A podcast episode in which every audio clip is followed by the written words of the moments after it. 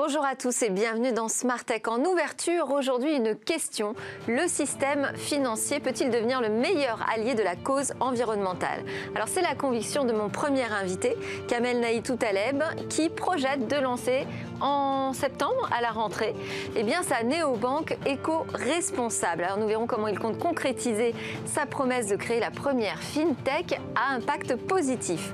Ensuite, Victoire Sicora nous présentera sa sélection de news et au cœur de cette émission, eh bien, nous parlerons musique, nouvelles écoutes, nouveaux modèles, création.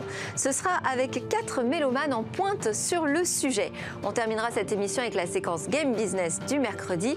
Et puis notre rendez-vous et demain devrait éveiller vos récepteurs olfactifs. Alors on verra ça tout à l'heure avant toute chose. Bonjour Kamel Naet Outaleb, vous êtes cofondateur de Only One. Donc Only One, c'est un tout nouveau projet de néobanque. Euh, dont euh, vous avez euh, positionné, vous avez choisi un positionnement très spécifique, à savoir que ce sera une néobanque éco-responsable. Qu'est-ce que ça veut dire exactement? Parfaitement. Donc effectivement, on a créé Only One il y a maintenant 18 mois avec l'objectif d'avoir un impact positif et notamment un impact environnemental. Qu'est-ce que ça veut dire? Ça veut dire qu'aujourd'hui, l'argent des enfin des dépôts de nos clients sortiront en fait, du système un peu capitalistique qui aujourd'hui malheureusement sert beaucoup à financer les énergies fossiles, les mines de charbon et pas mal d'autres secteurs qui peuvent être néfastes aussi bien pour l'environnement que pour la société. Donc la première garantie qu'on donne à nos clients, c'est qu'effectivement qu'on va sortir cet argent-là du système et proposer un compte qui va permettre d'avoir un impact positif. Comment? Parce que euh, aujourd'hui, lorsqu'on démarre sa, transition écologique à un, niveau individuel, euh, la mesure de cet impact est difficilement, euh, mesurable justement. Et le compte est, la parfaite photographie de sa consommation. Donc on s'est dit que ce serait intéressant de pouvoir voir de pouvoir quantifier justement le poids écologique de sa consommation, de mesurer, de pouvoir justement arbitrer, accompagner nos clients vers cette réduction. Et... Sur, sur, les banques traditionnelles, il y a des outils effectivement pour voir à peu près comment se répartissent nos dépenses. Vous, vous allez créer un outil un peu différent qui mesurera notre empreinte carbone, carbone sur les achats. Et vous avez également un éco-coach. Comment ça fonctionne? Quels sont ces secrets technologiques-là? Alors déjà, on va faire une estimation déjà de l'empreinte carbone. Aujourd'hui, on peut pas le dire de manière, on peut pas aller de manière granulaire sur sur l'empreinte carbone. En revanche, je peux donner une estimation qui va donner justement un ça va être un espèce de guide pour nos clients pour dire voilà aujourd'hui euh, sur tel poste celui-là est plus ou moins polluant.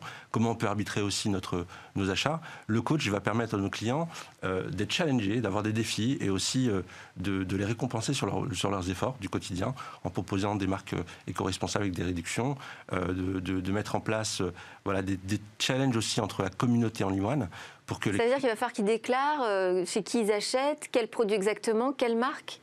Pas du tout au final, parce que toutes les données, on les a, les données transactionnelles.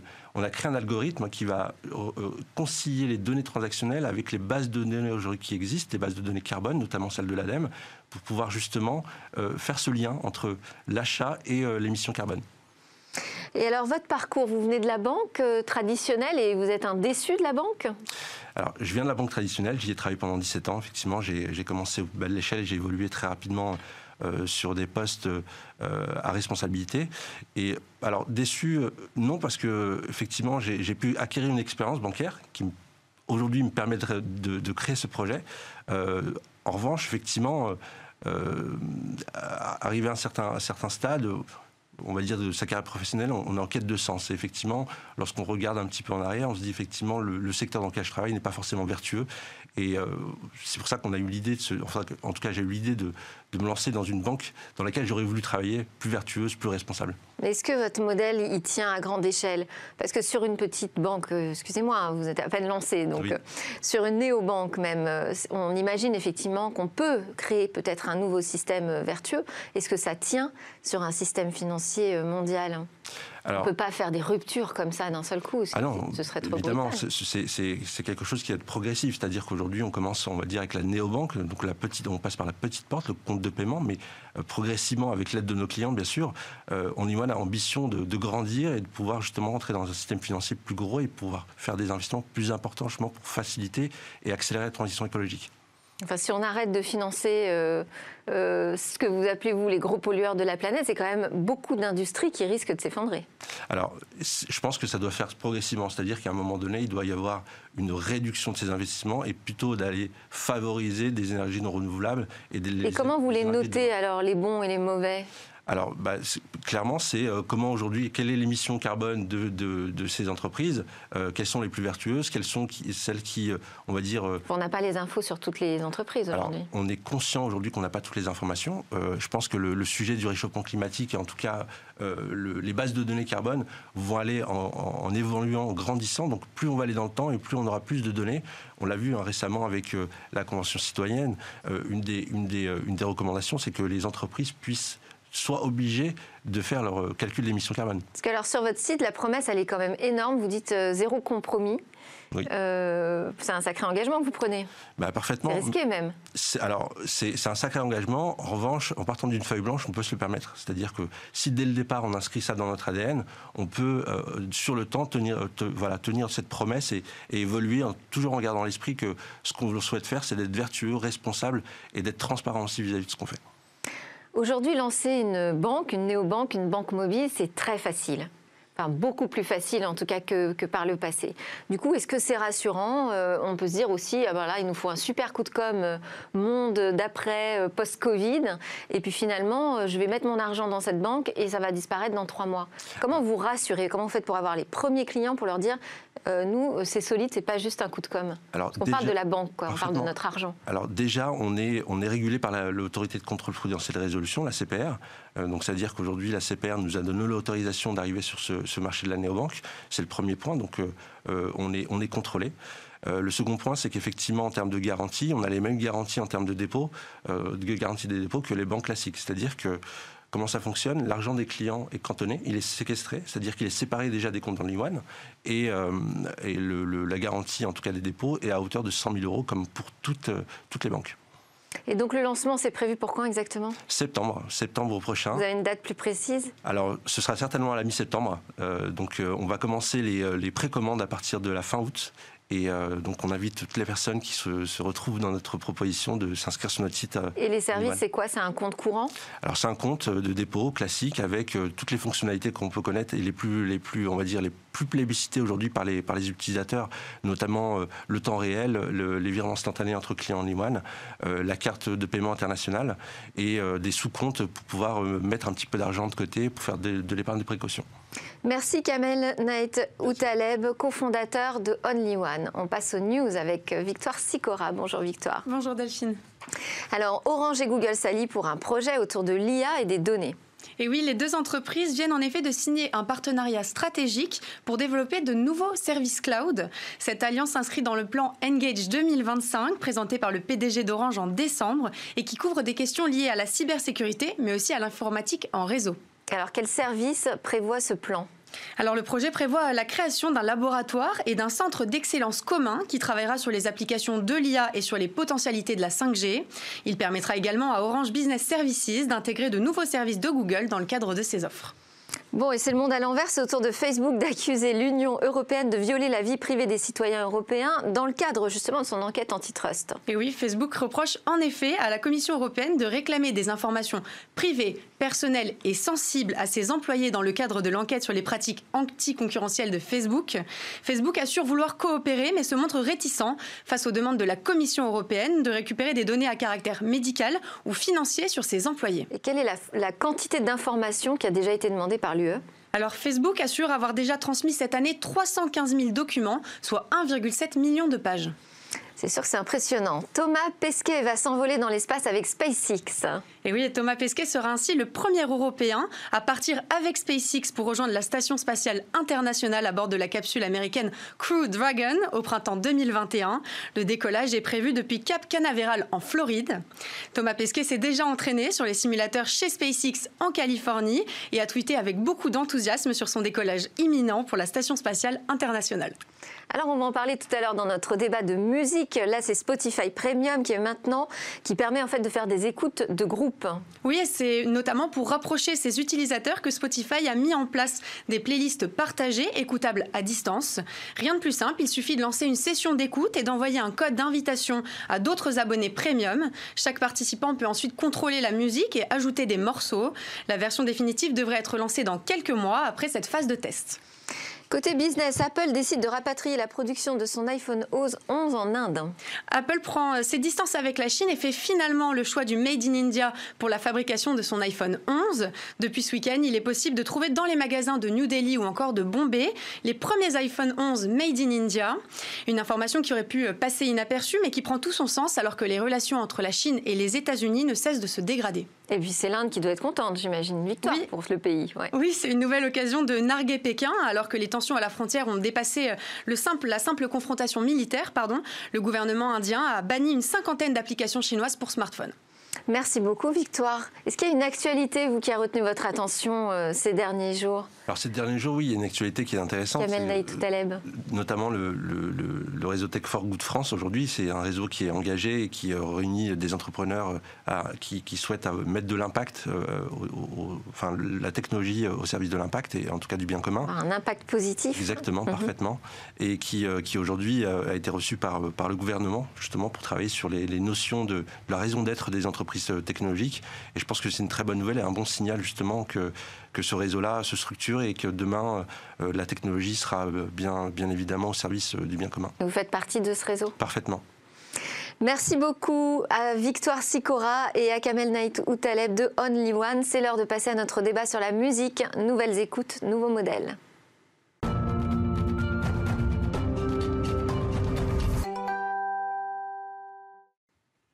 Musique, nouvelles écoutes, nouveaux modèles. Alors entre Internet et le monde de la musique, ça n'a pas toujours été une histoire d'amour, ça m'a été assez compliqué pour les démarrages. Et puis est arrivé le streaming avec l'abonnement illimité qui a simplifié les choses avec un business model enfin.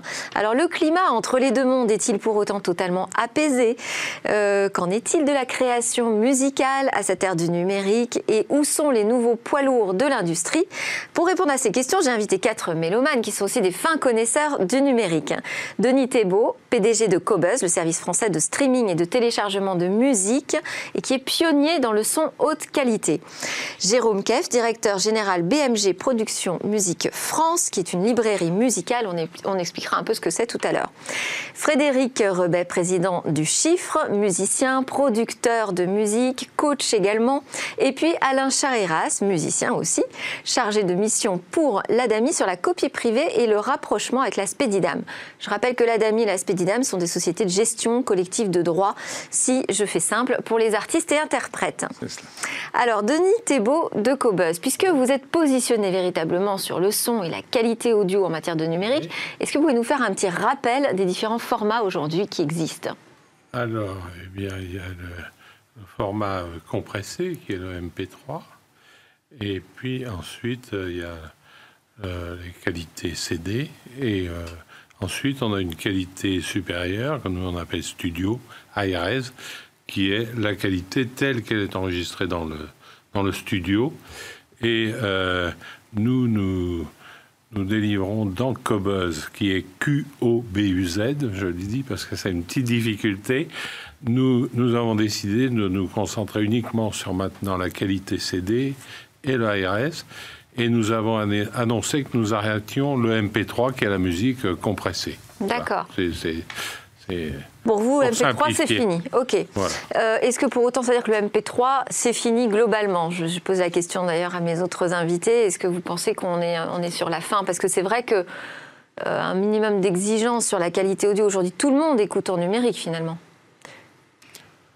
Votre avis sur la question Alain Chariras Non, personnellement, oui, il y aura toujours le, MP3 qui va, qui va exister comme, euh, comme outil de, stockage en quelque sorte, mais comme vous le, disiez en, en, introduction, le streaming est vraiment, réellement en train de, de prendre le pas sur les, les autres euh, modes de diffusion et de, et de, possession, entre guillemets, de la musique. C'est-à-dire que maintenant, on, entre vraiment dans un âge de l'accès, on sort complètement dans l'âge de la possession. Et du coup, effectivement, les, qualités de, diffusion seront, j'imagine, le meilleur possible selon les, types de bandes passantes que pourront obtenir à la fois les auditeurs et, puis les, fournisseurs de, de contenu.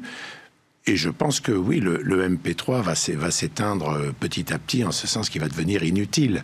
Mais autrement, euh, oui, ça, reste le standard de base de la musique numérique. Bah, complètement, parce qu'à l'époque, quand, quand sont, sont, arrivés, apparus ces formats, il y a, il y a, déjà plus de 10-15 ans,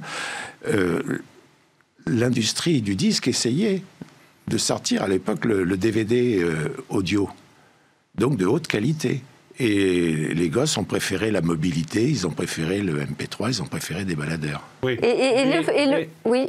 Ce que je voulais dire, c'est quand les ingénieurs de Sony et de Philips qui ont inventé le CD ont, entendu dire que Apple allait lancer son baladeur, etc. Tout le monde a dit mais ça marchera jamais tellement la qualité est mauvaise. Et pourtant ça a été un énorme, ça a été un énorme succès. Mais euh, vraiment les, ingénieurs sont ont dit mais ça marchera jamais. Et je, je crois Là, que là c'est vraiment une question de révolution des usages. Mais est-ce qu'il y a un format qui est en train d'émerger qui va être au-dessus de celui que vous proposez aujourd'hui? Alors, je, je n'en connais pas. Euh, je n'en connais pas, mais il est Parce possible. Parce qu'un des problèmes d'ailleurs dans l'écoute numérique, c'est pas forcément le format que vous délivrez vous, d'ailleurs, c'est toute la chaîne. Parce que pour au final arriver chez soi avec un son de bonne qualité, il faut avoir un matériel qui suive. Il faut d'abord la première chaîne, elle est là, si vous voulez. Parce que si vous avez une bonne oreille, vous allez pouvoir bien écouter. Donc ça dépend aussi euh, de, de l'oreille et ensuite effectivement de tout le matériel. Je pense que les sources, euh, enfin la source qui est produite euh, aujourd'hui, euh, la, la, velléité d'un producteur qui enregistre des groupes dans des studios ou des artistes, c'est d'avoir une qualité optimum en fait en termes de résultats. C'est ensuite dans la chaîne de distribution qu'au fur et à mesure, le, signal est dégradé, compressé pour répondre à des, usages de masse. Alors, je disais qu'on allait expliquer ce que vous faites, Jérôme Alors, Vous êtes une, librairie musicale. Qu'est-ce que ça veut dire Une librairie musicale. Donc, euh, euh, une librairie musicale, euh, c'est un peu comme une banque d'images, mais en musique. C'est-à-dire qu'on produit, nous, un certain nombre d'œuvres qu'on met à disposition sur une plateforme Internet pour tous les producteurs de contenu et les diffuseurs, donc la radio, la télévision, la publicité, le documentaire. Je crée un spot publicitaire, j'ai envie de trouver la bonne musique. Ça. Vous, venez sur notre plateforme et euh, vous inscrivez, vous enregistrez, vous créez un profil, vous faites une recherche ou avec notre équipe, on vous aide à trouver le bon titre et ensuite vous synchronisez directement euh, de manière très facile. Et vous êtes 100% numérique C'est une on est tout à fait numérique. C'est-à-dire que. Qu'est-ce que ça a euh, changé dans, dans, Parce que ça a toujours existé, les librairies musicales. Qu'est-ce que ça a changé sur ce bah, marché Alors, ce que ça a changé, c'est que en, bon, la librairie musicale, c'est un métier euh, anglo-saxon à la base euh, qui date quand même des années 60. C'est arrivé en France en 1980 et à l'époque, les librairies musicales produisaient énormément de vinyles qu'elles envoyaient directement aux radios ou aux télévisions ou aux producteurs pour leur proposer des disques physiques de vinyle avec un certain nombre de chansons, de titres dessus pour pouvoir illustrer leur programme. Alors maintenant, on télécharge directement. Voilà, maintenant ça, a tout changé, c'est-à-dire que tout est numérique. Euh, on produit à peu près en France 40 albums euh, par an et dans le monde entier, on en fait 200 euh, sur notre plateforme. Donc tout est en numérique. Donc pour nous, c'est une, une, révolution et ça, ça, facilite évidemment la distribution. Ça baisse les coûts. Ça baisse les coûts, et, euh, mais on considère quand même que le vinyle, par exemple, reste un, sujet un, peu d'exception. On a racheté une librairie musicale qui s'appelle Télémusique, qui est la plus vieille librairie euh, musicale indépendante en France, qui est créée en 1966 par Roger Tokars euh, pour la petite histoire. C'est le premier label de Pierre Bachelet, de Janko Nilovic, de Jean-Jacques Debout. Euh, donc il y a énormément de, de disques collectors au sein de cette collection. Donc ça nous donne l'occasion de euh, reproduire des vinyles un peu enrichis avec des, des, des, notes, des, des, comment, des contenus un peu pour les fans. Euh, c'est peut-être la, la, seule occasion pour nous de refaire du vinyle. Autrement, tout en tout cas, lui redonner une nouvelle vie. C'est ça. Frédéric Rebed, Le Chiffre. Alors, vous, vous avez travaillé pour des grandes maisons de production. Vous êtes aussi le cofondateur du label Naïve en 1998. Ça vous donne une vision assez. Euh, historique de l'arrivée d'Internet dans, dans, ce secteur. Euh, vous pourriez nous rappeler un peu comment ça s'est passé, les transformations importantes? Oui, bah, je, reprends ce que disait Denis et ce que vient d'expliquer Jérôme. C'est vrai que l'inventeur du, Vous avez bien fait d'ailleurs de prendre deux heures d'émission, comme ça on va pouvoir reprendre toute l'histoire de la alors, non, alors donc une très brève, hein. une très brève émission. Malheureusement, nous n'avons que 24 minutes, mais c'est déjà pas mal. J'ai bien noté. euh, non, le vinyle, euh, en fait, il y, y, a un lien entre la création musicale et les révolutions technologiques successives. Aujourd'hui, on est dans une transformation et les différents acteurs ont su ou pas su. Euh... Alors cette transformation, ça y est, elle a eu lieu. Elle a eu lieu. Elle a eu lieu. Bon, donc l'inventeur, ce qu'expliquait Denis tout à l'heure, euh, c'est conjointement Sony, donc Akio Morita, qui était l'inventeur avant du Walkman, justement pour se déplacer, le baladeur, hein, puisqu'il voulait jouer au golf et écouter de la musique. Donc finalement, il y a une, une boucle spatio-temporelle, puisqu'on revient aujourd'hui avec euh, la volonté de pouvoir se déplacer avec un, un téléphone. Et conjointement, donc Sony, Akio Morita et Philips ont inventé le CD. Mais au-delà du CD, ce qui était intéressant, c'est que, et c'est Akio Morita qui l'a dit en 1984, il a dit non seulement on va pouvoir développer un nouveau support de grande qualité, mais surtout on vient de numériser un bien culturel et peut-être qu'un jour on pourra écouter de la musique sur un téléphone. 1984, ceux qui avaient des téléphones, euh, c'était les radios comme 2000, oui, avec un gros avec appareil. la valise. Ça, Donc il fallait quand même être visionnaire. Ce qui est cocasse, et ce, que, ce que, qui est expliqué, c'est que ces visionnaires, finalement, ont perdu la main, puisqu'après, d'autres patrons sont arrivés et ont considéré, avec beaucoup de condescendance, euh, des technologies peut-être moins performantes en termes de qualité sonore, mais beaucoup plus rapides en termes de, de, de passants. Avec une, une, une, peur surtout sur leurs revenus. Enfin, c'était oui. ça surtout l'angoisse, c'était le téléchargement Exactement. gratuit. Mais ils, en avaient, ils avaient eu la capacité d'embrasser cette technologie. Euh, Steve Jobs s'est emparé de ce format MP3, a créé iTunes, puis ensuite ça a été l'ouverture à plein de choses. Mais euh, Philips, et en particulier Sony, avaient la capacité industrielle de créer tout ça. Sauf que souvent on me pose la question, mais qu'est-ce qui se passe dans la musique? J'ai le problème de la musique, de l'industrie musicale, ce n'est pas tellement que ça ne marche plus, c'est que ça marche encore. Et comme les marges étaient encore très fortes à, à l'époque, tout ce qui était Internet, je me souviens de certains patrons me dire parfois, Frédéric, ne perds pas de temps avec Internet, il n'y a rien à gagner avec ça. Bon, il y a eu d'autres personnes et tout s'est développé. Aujourd'hui, on est dans le streaming, donc on se pose la question de la qualité, mais la qualité, à la limite, importe moins. Ce qui compte aujourd'hui, c'est la portabilité de pouvoir écouter son téléphone portable avec des écouteurs.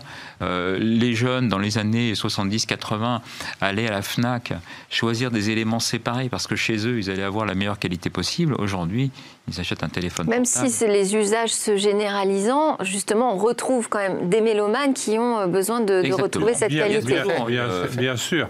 moi, moi, je voulais dire Denis quelque chose. C'est votre dada. Quelque chose. la musique compressée, au départ, pourquoi elle existait? À cause du piratage. Parce qu'il fallait envoyer de la musique gratuite dans des tuyaux petits. Petit. Et c'est ça qui a prévalu. C'est le piratage. La optique dans les foyers. C'est le, pir le piratage qui a soutenu euh, la musique compressée. Et aujourd'hui, effectivement, il y a pas beaucoup. le piratage, c'est le téléchargement. Si le téléchargement illégal, pas illégal, forcément. Napster, etc. C'est ça qui, qui, qui, a, qui, a, qui a soutenu le format. Et aujourd'hui, je crois qu'il y a quand même beaucoup de mélomanes qui écoutent chez eux de la musique. Et il y avait une étude de l'ADOPI.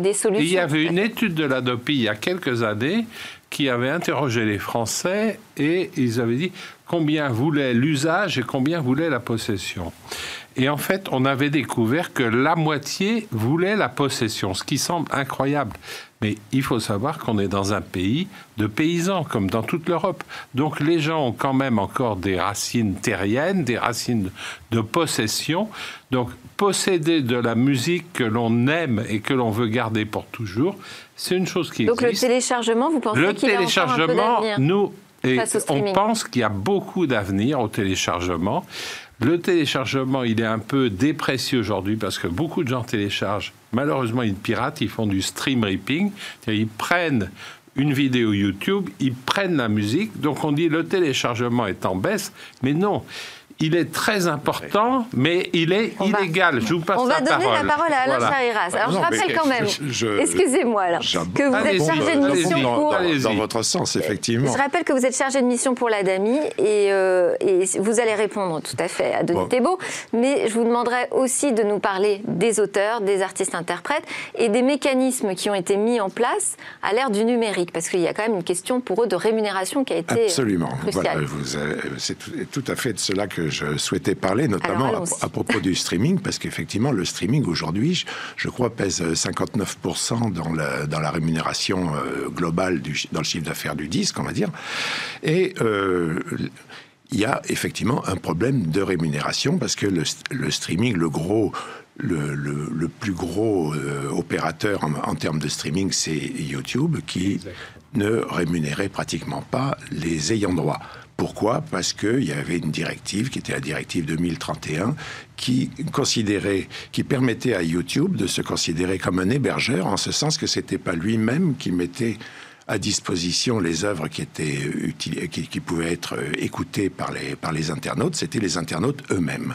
Et il y a eu ça, a fait beaucoup de bruit l'année dernière parce que ça a été négocié, mais ça a été négocié à grand, à grand renfort de, médias, à grand bruit dans les médias, la direct, ce qu'on a appelé la directive droit d'auteur.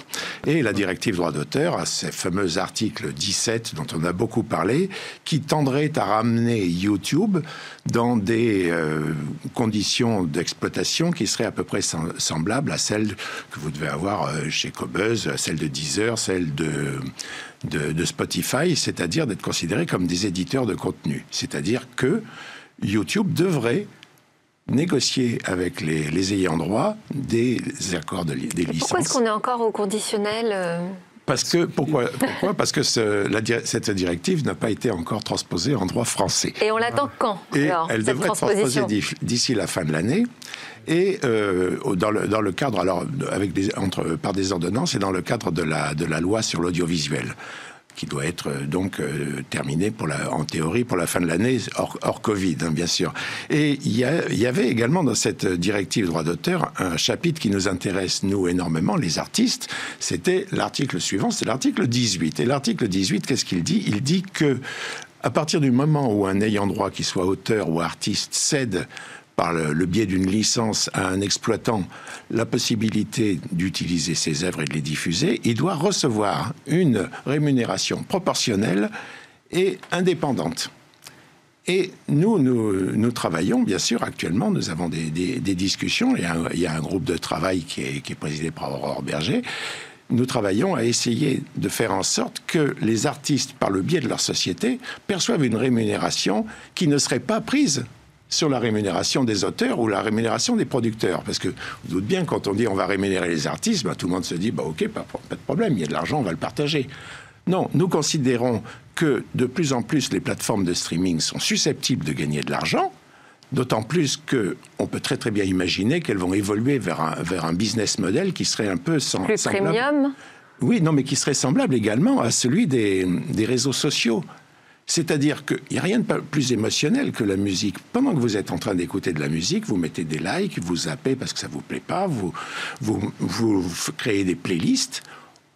Un algorithme peut très très bien vous observer à ce moment-là et vendre les données récoltées sur vous-même, l'auditeur, les vendre après à des fins commerciales. Ça peut très très bien être une source de profit supplémentaire qui va se greffer aux, aux sources de profit actuelles qui sont les abonnements et la publicité, en sachant quand même que la publicité pèse déjà 13% dans le, dans le, le système supporté par... Alors, Donc, euh, je termine juste. oui, oui. pour dire, je pense que nous pouvons demander, en, toute, euh, en étant parfaitement raisonnable et sans mettre en péril les plateformes de streaming, une rémunération. euh, Alors moi, je, je voulais donner la parole à Jérôme qui n'a pas encore beaucoup parlé.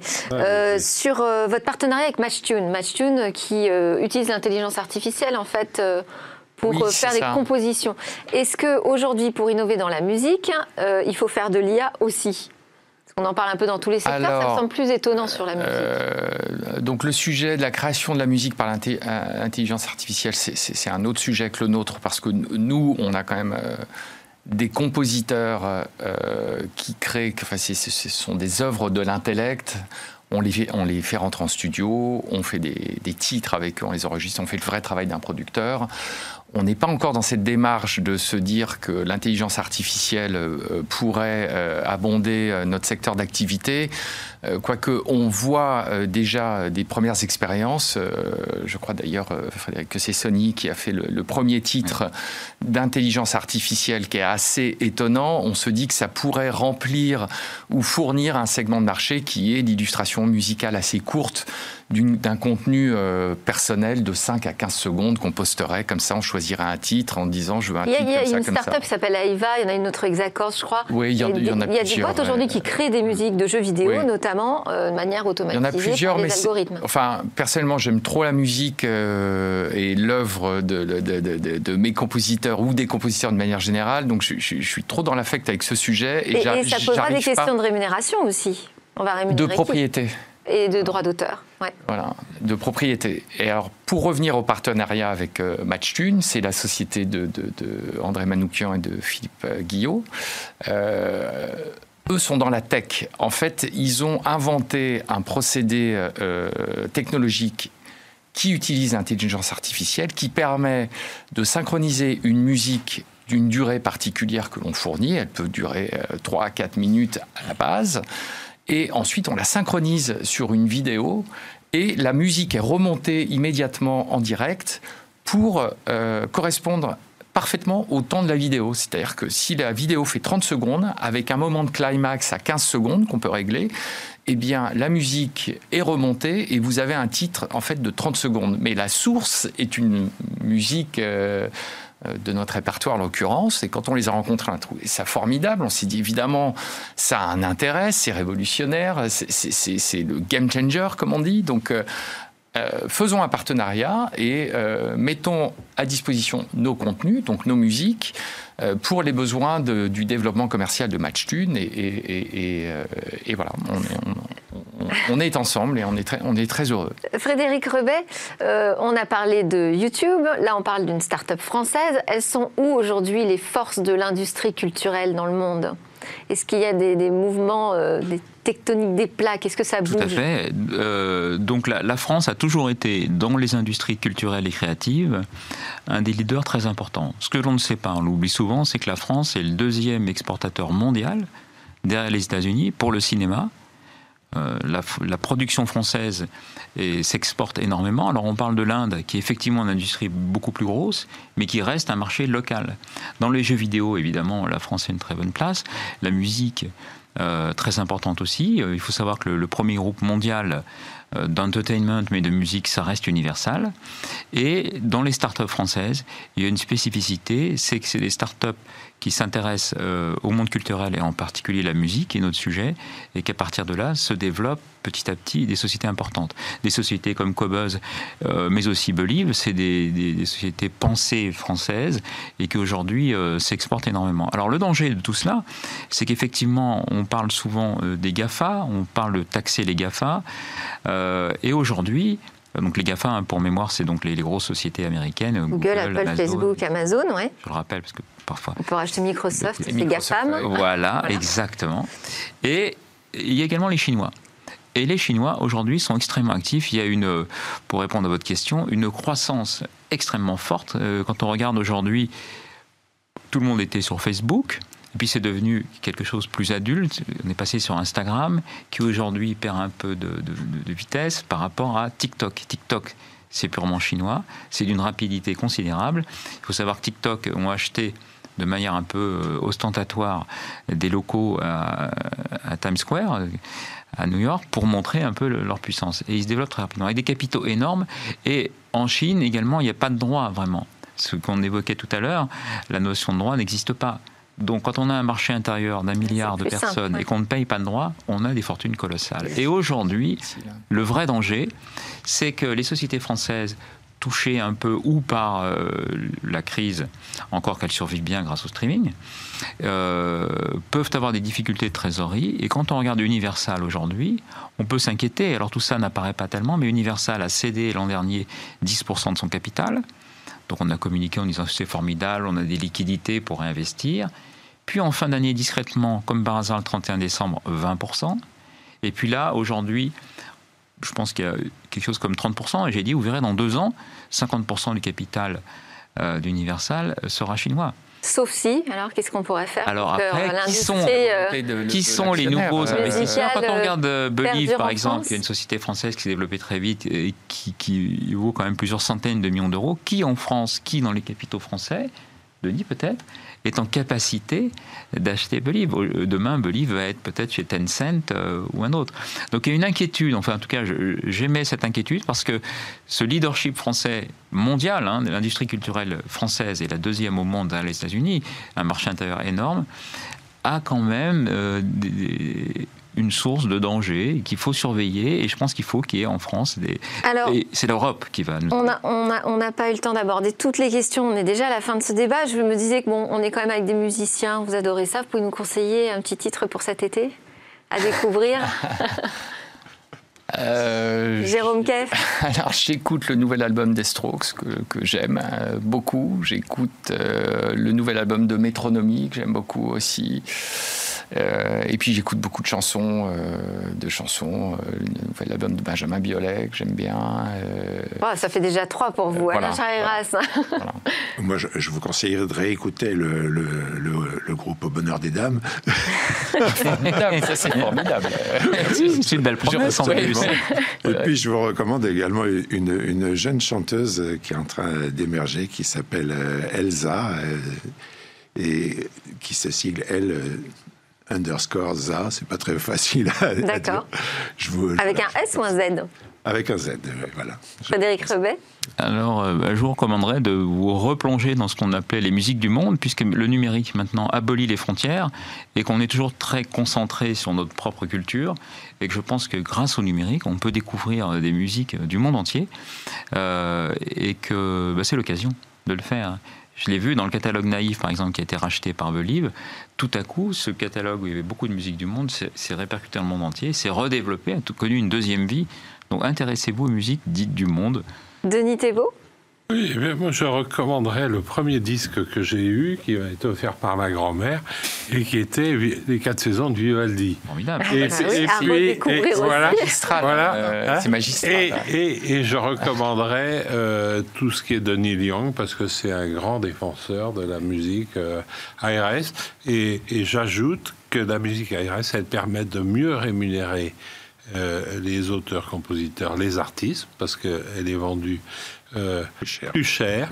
Et aussi que quand on fait du téléchargement, c'est une meilleure rémunération aussi pour les artistes, puisque contrairement au streaming, où c'est un pot commun qui tout est écrasé par la musique qui est écoutée le plus, quand vous faites du téléchargement, il y a une rémunération, je dirais, plus équitable. Donc eh ben voilà, mon message. Comme ça, tout le monde a le bon message avec les bonnes musiques à écouter pour cet été. Merci beaucoup à tous les quatre.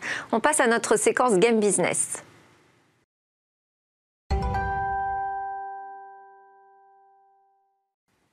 Nous sommes de retour sur le plateau de Smart Tech. Alors avec moi toujours Denis Thébault de Cobus, Jérôme Keff de BMG Production Musique France, Frédéric Rebet de Le Chiffre et Alain Charira, chargé de mission pour l'Adami. Et puis c'est connecté en visio Guillaume Monteux, qui est notre expert hein, du marché du gaming, par ailleurs euh, au quotidien, président de Gazmi, qui est spécialisé dans l'in-game advertising. Bonjour Guillaume.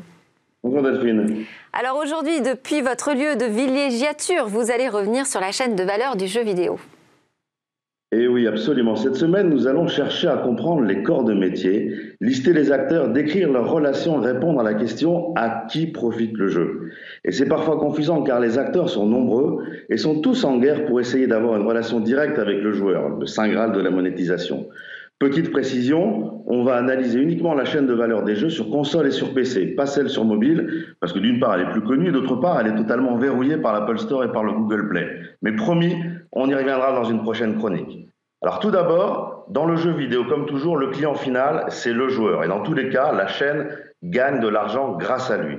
Et il ne faut pas être le professeur Letton pour s'apercevoir que le joueur est à la fois devant son jeu, donc devant du logiciel, mais également devant sa console ou son PC. Bref, aussi devant du matériel qui lui sert à faire tourner les jeux. Donc ce n'est pas une chaîne de valeur, mais deux qu'il faut décortiquer. Mais aussi quelques clés pour comprendre les liaisons entre ces deux chaînes de valeur. On va commencer par la chaîne de valeur matérielle eh oui, le premier acteur de cette chaîne est le fabricant de la machine sur laquelle va tourner le jeu, une console, un PC de gaming ou un casque de réalité virtuelle par exemple.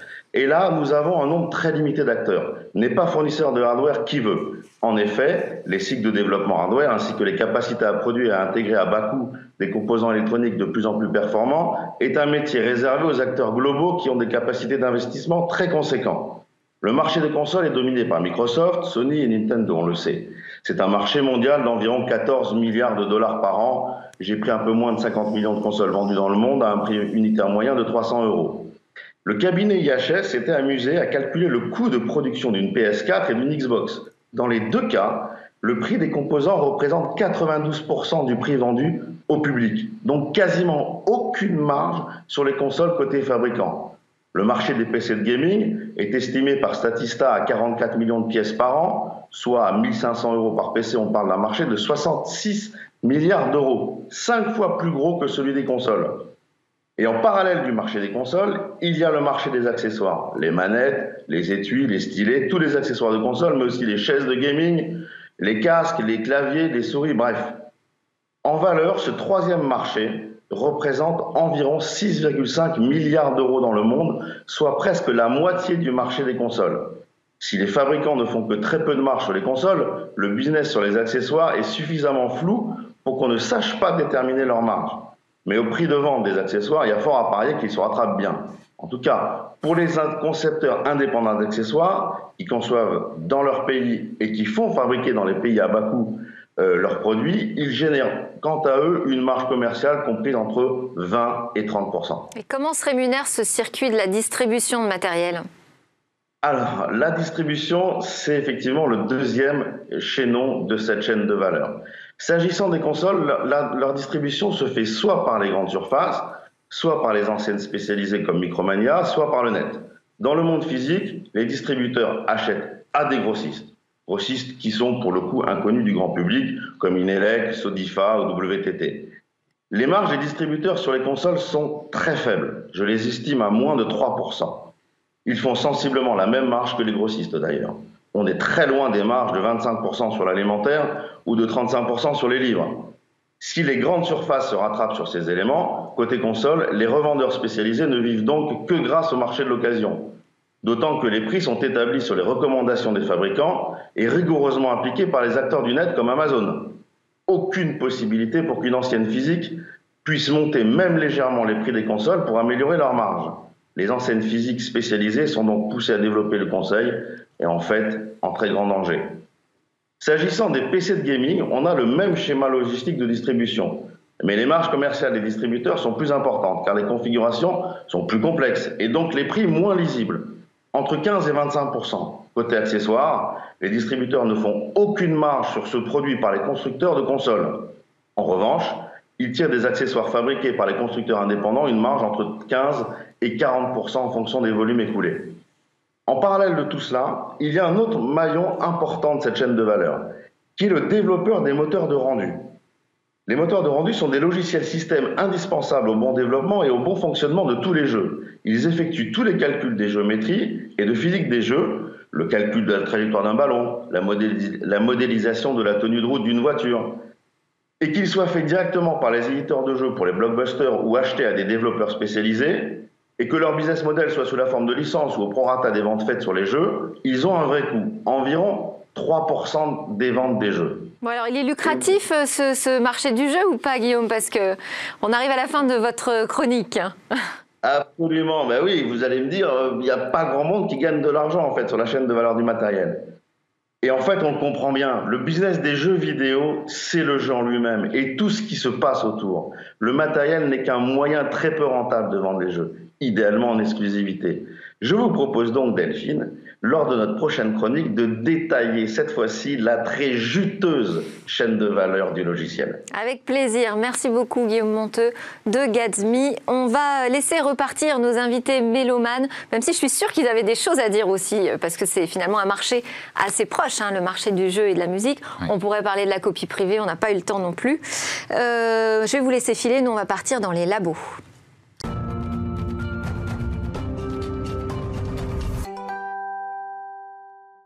Et demain que nous préparent les chercheurs, les ingénieurs dans leur labo. Aujourd'hui, je vous propose de découvrir le nez intelligent ou l'olfaction numérique. Alors pour cela, j'ai accueilli Guillaume Guillaumet, vous êtes directeur général de Haribal Technologies.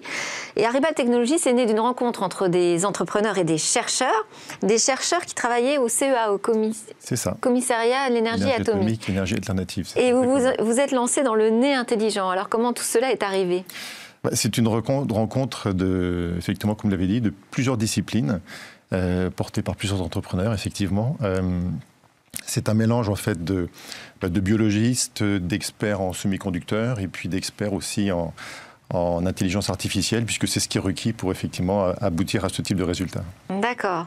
Alors, euh, Haribal, ça vient de un Haribal, donc c'était une fiole, c'est ça en... Donc c'est ça, c'est du grec ancien pour désigner une fiole dans laquelle on stockait des huiles parfumées. Euh, donc effectivement, étant dans l'olfaction, ça paraissait assez légitime de s'appeler comme ça. Alors on va expliquer ce que c'est un nez intelligent, c'est-à-dire c'est un nez qui surpasserait les capacités de l'odorat humain. Alors, on va déjà essayer d'être de, de, au même niveau que l'odorat humain, euh, ce qui est déjà un challenge en soi. Euh, euh, juste pour donner une image, on, parle de, sensibilité qui correspondent au contenu d'une cuillère à café dans une piscine olympique. Donc, effectivement, la, la notion de sensibilité est vraiment effectivement très, très importante. Le, nez humain a, cette capacité à être extrêmement sensible à certaines, à certaines molécules. Donc, euh, notre objectif, c'est effectivement d'être capable de dupliquer le sens, le sens humain, voire le sens canin. Euh, euh, ce qui requiert effectivement bah, une grosse expertise, une grosse technologie extrêmement puissante, et puis derrière, effectivement, on y va à grand renfort d'intelligence artificielle, d'algorithmes. Et puis donc on constitue derrière une mémoire olfactive. On reprend le principe de l'olfaction humaine. Hein. donc on a un capteur et puis on a une mémoire olfactive. Et donc effectivement l'idée c'est de recréer tout ce, tout ce schéma-là. Et donc là ça se concrétise la technologie. C'est quoi? Ça passe par des biocapteurs? C'est ça. Alors en fait imaginez un peu une tartine de pain avec de la confiture. Voilà. Donc euh, nous on se focalise surtout sur la confiture, ce qui a la forte valeur ajoutée donc les biocapteurs. Et puis la tartine de pain, pour nous, ça s'appelle du silicium. Euh, alors c'est petit, hein, c'est 3-4 mm par 10. Euh, et, puis, euh, et puis effectivement, bah, ça a l'immense avantage, on utilise des technologies semi-conducteurs qui sont bas coût, euh, grosse capacité à faire du grand volume, grande, grande quantité, et puis ce sont de toutes petites dimensions. À quoi ça peut servir d'avoir euh, la reproduction du nez humain, Alors, capacité euh, olfactive? on a, on a trois applications, voire quatre, donc je parlais des trois premières. la première, c'est qu'il y, a il y a toute une industrie de l'arôme et des fragrances pour lesquels effectivement fournir ce type d'outils permet de faire du suivi de qualité de production par exemple et puis aussi de l'aide à la, création de nouvelles, euh, nouvelles fragrances. Parce euh, qu'aujourd'hui, les parfumeurs embauchent des nez, justement. C'est ça. C'est très recherché. C'est ça. Donc, donc, vous voulez les, aider ou les remplacer? Non, ben ce sont des individus, vous avez raison, qui ne font pas preuve d'ubiquité. Donc comment est-ce qu'on peut diffuser ce savoir-là et le dupliquer? Ben, En passant par des nez artificiels. Voilà. Donc ça, c'est un des objectifs. Euh, parmi les autres objets, alors j'insiste comme sur ce, sur ce fait, c'est que l'industrie des arômes et fragrances, ce sont les experts de l'olfaction. Donc on a décidé d'emblée, nous, de nous confronter à ces experts pour voir un petit peu ce que valait notre système. Donc mhm. euh, ça c'est très bien. Euh, ça a très bien abouti puisque l'un des leaders est devenu un actionnaire dans, dans notre entreprise. Et puis les autres applications sont l'une d'entre elles, c'est l'automobile, en particulier l'autopartage. Euh, donc, vous imaginez effectivement, euh, vous allez louer une voiture chez un loueur aujourd'hui, vous avez la garantie que la voiture est propre, et si vous la rendez, qu'elle est sale, c'est vous qui êtes porté responsable et c'est vous qui êtes facturé pour le nettoyage. Euh, dans un contexte d'autopartage, vous prenez une voiture dans, la rue, vous n'avez pas la garantie qu'elle est propre, et si vous la rendez sale, bah, c'est une perte d'exploitation pour l'opérateur. Donc, effectivement, nous, on va pouvoir donner une, information sur la qualité euh, de l'air dans la voiture en passant notamment par l'olfaction. Et puis troisième, un troisième domaine d'application, c'est l'électroménager. Euh, c'est être capable de suivre euh, les denrées alimentaires dans son frigo, par exemple, donc mesurer effectivement le fait que ben voilà, le poisson n'est peut-être plus aussi frais ou la viande n'est peut-être pas aussi fraîche. Et puis, euh, et puis d'assister aussi à la, transformation des aliments, donc un peu comme euh, un, chef est capable de le faire, parce que c'est son métier, euh, ben, aider effectivement à la qualité de la cuisson, à la qualité de la préparation. on, a, on, démarre un partenariat avec un, institut assez fameux dans, la gastronomie, et, le chef nous disait, je rêve de partager mon savoir, je rêve d'apprendre à mes élèves à cuisiner NEZ. Et effectivement, l'idée, c'est effectivement vraiment de cuisiner voilà. Merci beaucoup Sam Guillaume de Haribal qui veut révolutionner l'olfaction avec l'olfaction numérique. C'est presque la fin de cette émission. Il y a le Lab Startup avec quatre jeunes pousses innovantes à découvrir. Juste après, nous on se retrouve demain pour de nouvelles discussions sur la tech.